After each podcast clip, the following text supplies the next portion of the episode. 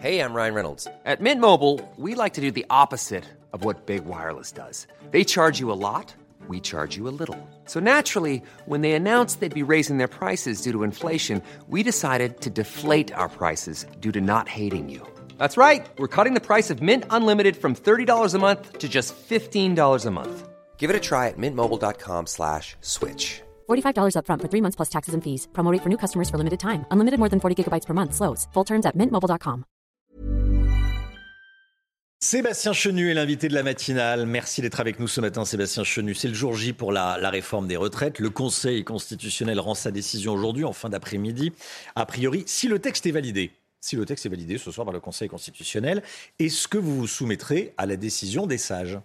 Nous, on respecte les institutions, donc euh, on va prendre acte d'une décision du Conseil constitutionnel. Si c'est une validation, on peut considérer qu'effectivement le texte est validé, ce qui ne ferme pas le débat. Ça ne veut pas dire que parce que le Conseil constitutionnel a jugé en droit, pas sur le fond, eh bien le débat sur le fond de la réforme des retraites est fermé. Nous, on considère que c'est un débat qu'on continuera de porter. Marine Le Pen continuera de le porter puisqu'elle en fera euh, un des éléments de sa campagne présidentielle si elle est candidate, c'est-à-dire qu'elle abrogera euh, cette réforme des retraitres. Mais la contestation, euh, le elle fond du un débat. retour à 62 ans. Si les oui, elle, oui elle, proposera qu'avec 40 annuités, si vous avez commencé à, à, travailler avant 20 ans, avec 40 annuités, vous puissiez partir à 60 ans, jusqu'à 62 ans et jusqu'à 42 annuités. elle proposera ça, c'est pas un mystère, c'est un enjeu de société. On en a calculé le coût. On sait que c'est possible de le financer. On sait que c'est un choix de société fondamentalement différent euh, de celui euh, d'Emmanuel Macron, mais le débat sur les retraites n'est pas fini parce que en droit, le Conseil constitutionnel dirait mmh. euh, effectivement les règles ont été respectées. Le fond du débat demeure.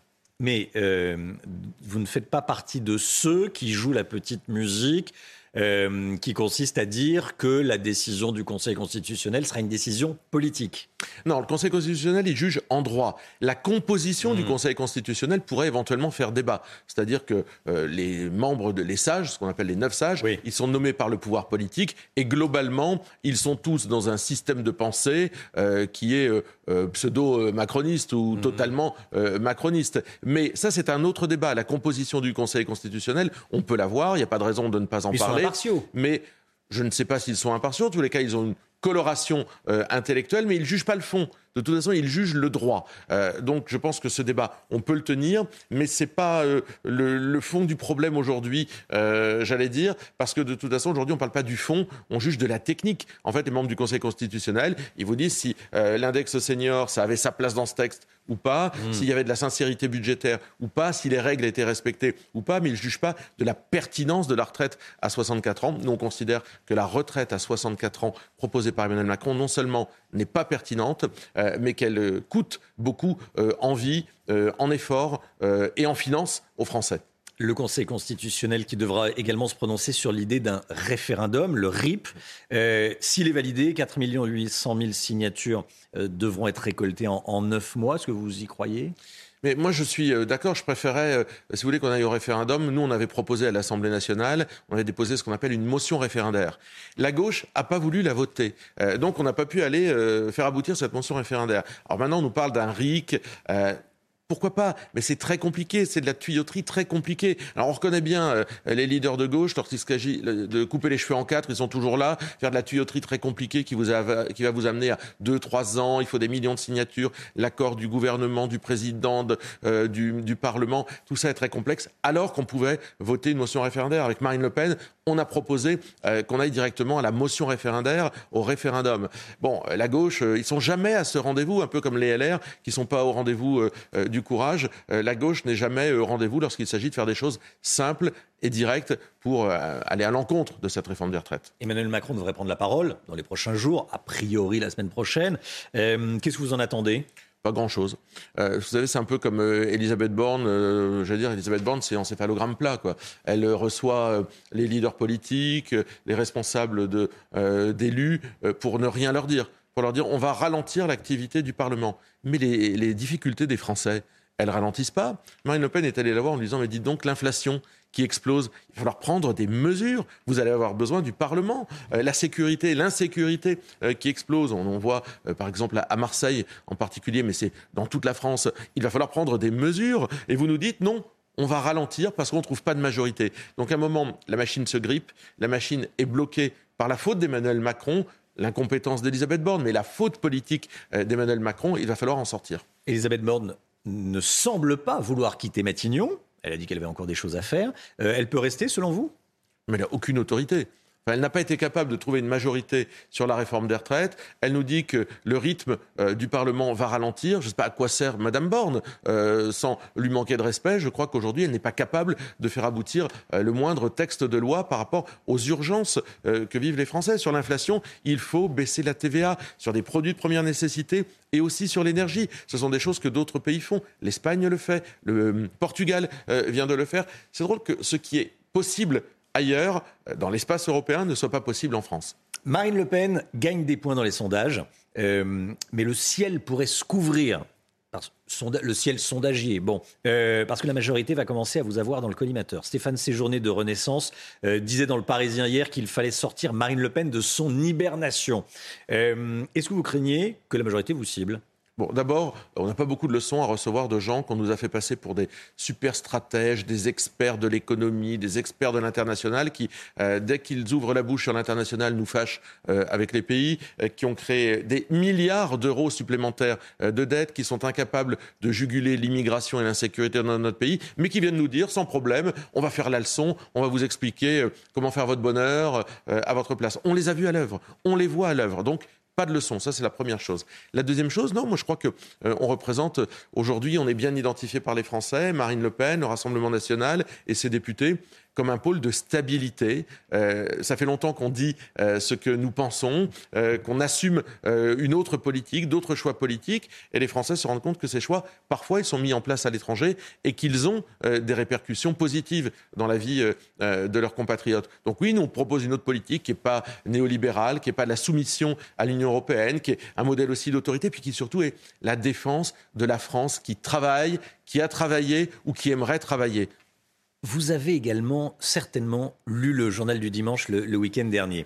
Certains élus RN en avaient assez de rester cantonnés au rôle de, bons élèves, certains députés RN. Euh, est-ce que vous n'avez pas l'impression de, euh, de ne pas peser suffisamment dans le débat avec vos 88 députés? Euh, C'est-à-dire d'être sérieux, effectivement, vous l'êtes, ça semble payer dans les sondages, mais du coup de ne pas avoir assez de souffle, j'allais dire. On n'est pas encore assez nombreux. C'est une évidence, on n'est pas encore assez nombreux. Il faut qu'on soit majoritaire pour changer la politique de ce pays. Aujourd'hui, ce qu'on fait avec nos 88 députés, on met des sujets sur la table dont mmh. ils ne veulent pas parler lorsqu'on propose l'augmentation. Qui ont des fourmis dans les jambes. Qui ont Bien sûr, mais on veut prendre des responsabilités. Le pouvoir ne nous fait pas peur. On veut assumer ses responsabilités. Quand on met sur, le, sur la table l'augmentation des salaires de 10% jusqu'à trois fois le SMIC pour tous les Français, euh, la gauche refuse de le voter. C'est un sujet qu'on porte. Lorsqu'on fait aboutir, euh, c'était le député Emmanuel Taché de la Pagerie, euh, une une proposition de loi sur les violences conjugales, on est utile lorsqu'on assume des responsabilités avec ma collègue euh, Hélène Laporte comme vice-président de l'Assemblée nationale. On montre qu'on sait euh, incarner euh, l'institution et donc la protéger aussi face au coup de boutoir de la France insoumise. Mais nous ne sommes pas encore assez nombreux et on dit aux Français donnez-nous les clés du pouvoir, nous allons travailler à redresser le pays. Ça va être votre priorité de l'après-réforme des retraites? Trouver un nouveau souffle? Oui, de toute façon, je pense qu'il y a des sujets sur la table, la réforme des retraites en fait partie, il y a des sujets qui sont devant nous. Euh, je vous ai parlé de l'augmentation des salaires, euh, je vous ai parlé de l'inflation, ces sujets ne sont pas traités euh, par le gouvernement. je vous ai parlé de la sécurité, mais nous pouvons parler de l'immigration. Aujourd'hui, le gouvernement est à l'arrêt. On va en parler de l'immigration. je voulais déjà vous entendre justement sur cette demande de commission d'enquête parlementaire sur le fonds Marianne créé par Marlène Schiappa. Qu'est-ce que vous suspectez concrètement? Écoutez, nous, nous ne suspectons rien. Nous considérons que nous avons été informés qu'un fonds, une euh, oui, qu'un fonds a été créé, qu'a priori euh, ce qui, euh, ce qu'il y avait dans ce fonds n'a pas été orienté vers l'objectif de ce fonds. Donc, on demande de faire la lumière. Vous savez que dans une démocratie, en tout cas dans la nôtre, le Parlement contrôle l'action du gouvernement. Jean-Philippe Tanguy, en ce moment, mène une commission très intéressante sur les ingérences des pays étrangers dans la vie politique française. Et on s'aperçoit, par exemple, que le Rassemblement national strictement euh, rien à se reprocher, mais qu'il y a des gens qui sont auditionnés au plus haut niveau. Donc euh, oui, nous contrôlons euh, l'action du gouvernement, c'est notre boulot. Là aussi, on est utile. L'immigration. En Italie, le gouvernement déclare l'état d'urgence migratoire. déjà, est-ce que vous le comprenez quelle est la situation en Italie et quel est votre, votre point de vue sur la situation italienne? Situation compliquée, je rajoute, puisque 3000 migrants sont arrivés le week-end dernier en Italie et plus de 30 000 depuis le début de l'année. Oui, mais l'Italie, euh, c'est une porte euh, ouverte puisqu'elle est un, pays le plus exposé par sa géographie euh, à l'immigration la plus brutale. Moi, je me souviens que Matteo Salvini avait eu des résultats. C'est plus compliqué, visiblement, pour Giorgia Meloni aujourd'hui, mais je pense qu'ils ont la volonté, en tous les cas, en déclarant l'urgence migratoire, de s'attaquer à ce problème. Mais en France, on a 137% d'augmentation des visas. On a des demandes d'asile qui explosent, des demandes d'asile venant de pays ne sont pas en guerre. Hein. Par exemple, la Côte d'Ivoire, euh, par exemple, le Bangladesh. Euh, c'est ce qui euh, provoque aujourd'hui le fait que les Français, je crois, ne supportent plus le fait de devoir faire de la place toujours pour des gens qui arrivent pour des raisons économiques ou familiales. 30%, je crois, 50% pardon, de l'immigration, elle est pour des raisons familiales dans notre pays. oui, les Français ne peuvent pas se serrer la ceinture sans arrêt au cran de plus pour faire de la place pour ceux qui arrivent. Qu'est-ce qui change vraiment en Italie avec, on va parler quelques instants, mais qu'est-ce qui change vraiment euh, en Italie avec Giorgia Meloni, qui est à la tête d'un gouvernement de droite? Qu'est-ce qui a changé par rapport au... On ne voit pas, on ne ressent pas euh, de, de véritables changements. Les migrants arrivent comme avant, sont installés dans des centres comme avant Je crois, alors, sont pas je, comme avant. Je ne suis pas l'avocat de la politique de Giorgia Meloni, mmh. euh, je ne la connais pas plus que ça, mais je pense que par exemple sur l'économie, je pense que sur le pouvoir d'achat, je pense que sur la sécurité, elle est à la manœuvre avec son gouvernement, et donc là, il marque des points. Euh, c'est plus difficile sur l'immigration parce qu'elle a fait des choix qui sont ceux euh, de rester euh, soumise probablement à l'Union européenne, quand nous, avec Marine Le Pen, nous proposons de donner la parole aux Français sur l'immigration. pour combien de temps, combien de temps on peut se maintenir, comment on acquiert la nationalité française, tout ça, c'est dans notre proposition de référendum et on veut interroger les Français. Sébastien Chenu, 64% des, des Français veulent stopper l'immigration extra-européenne en France. Hein. Euh, oui, bien sûr. Euh, sondage CSA pour CNews qu'on vous dévoilait, qu'on dévoilait hier aux, téléspectateurs de CNews. Emmanuel Macron a de son côté annoncé qu'il allait réagencer le projet de loi immigration. Il ne prend pas le sujet au sérieux, selon vous?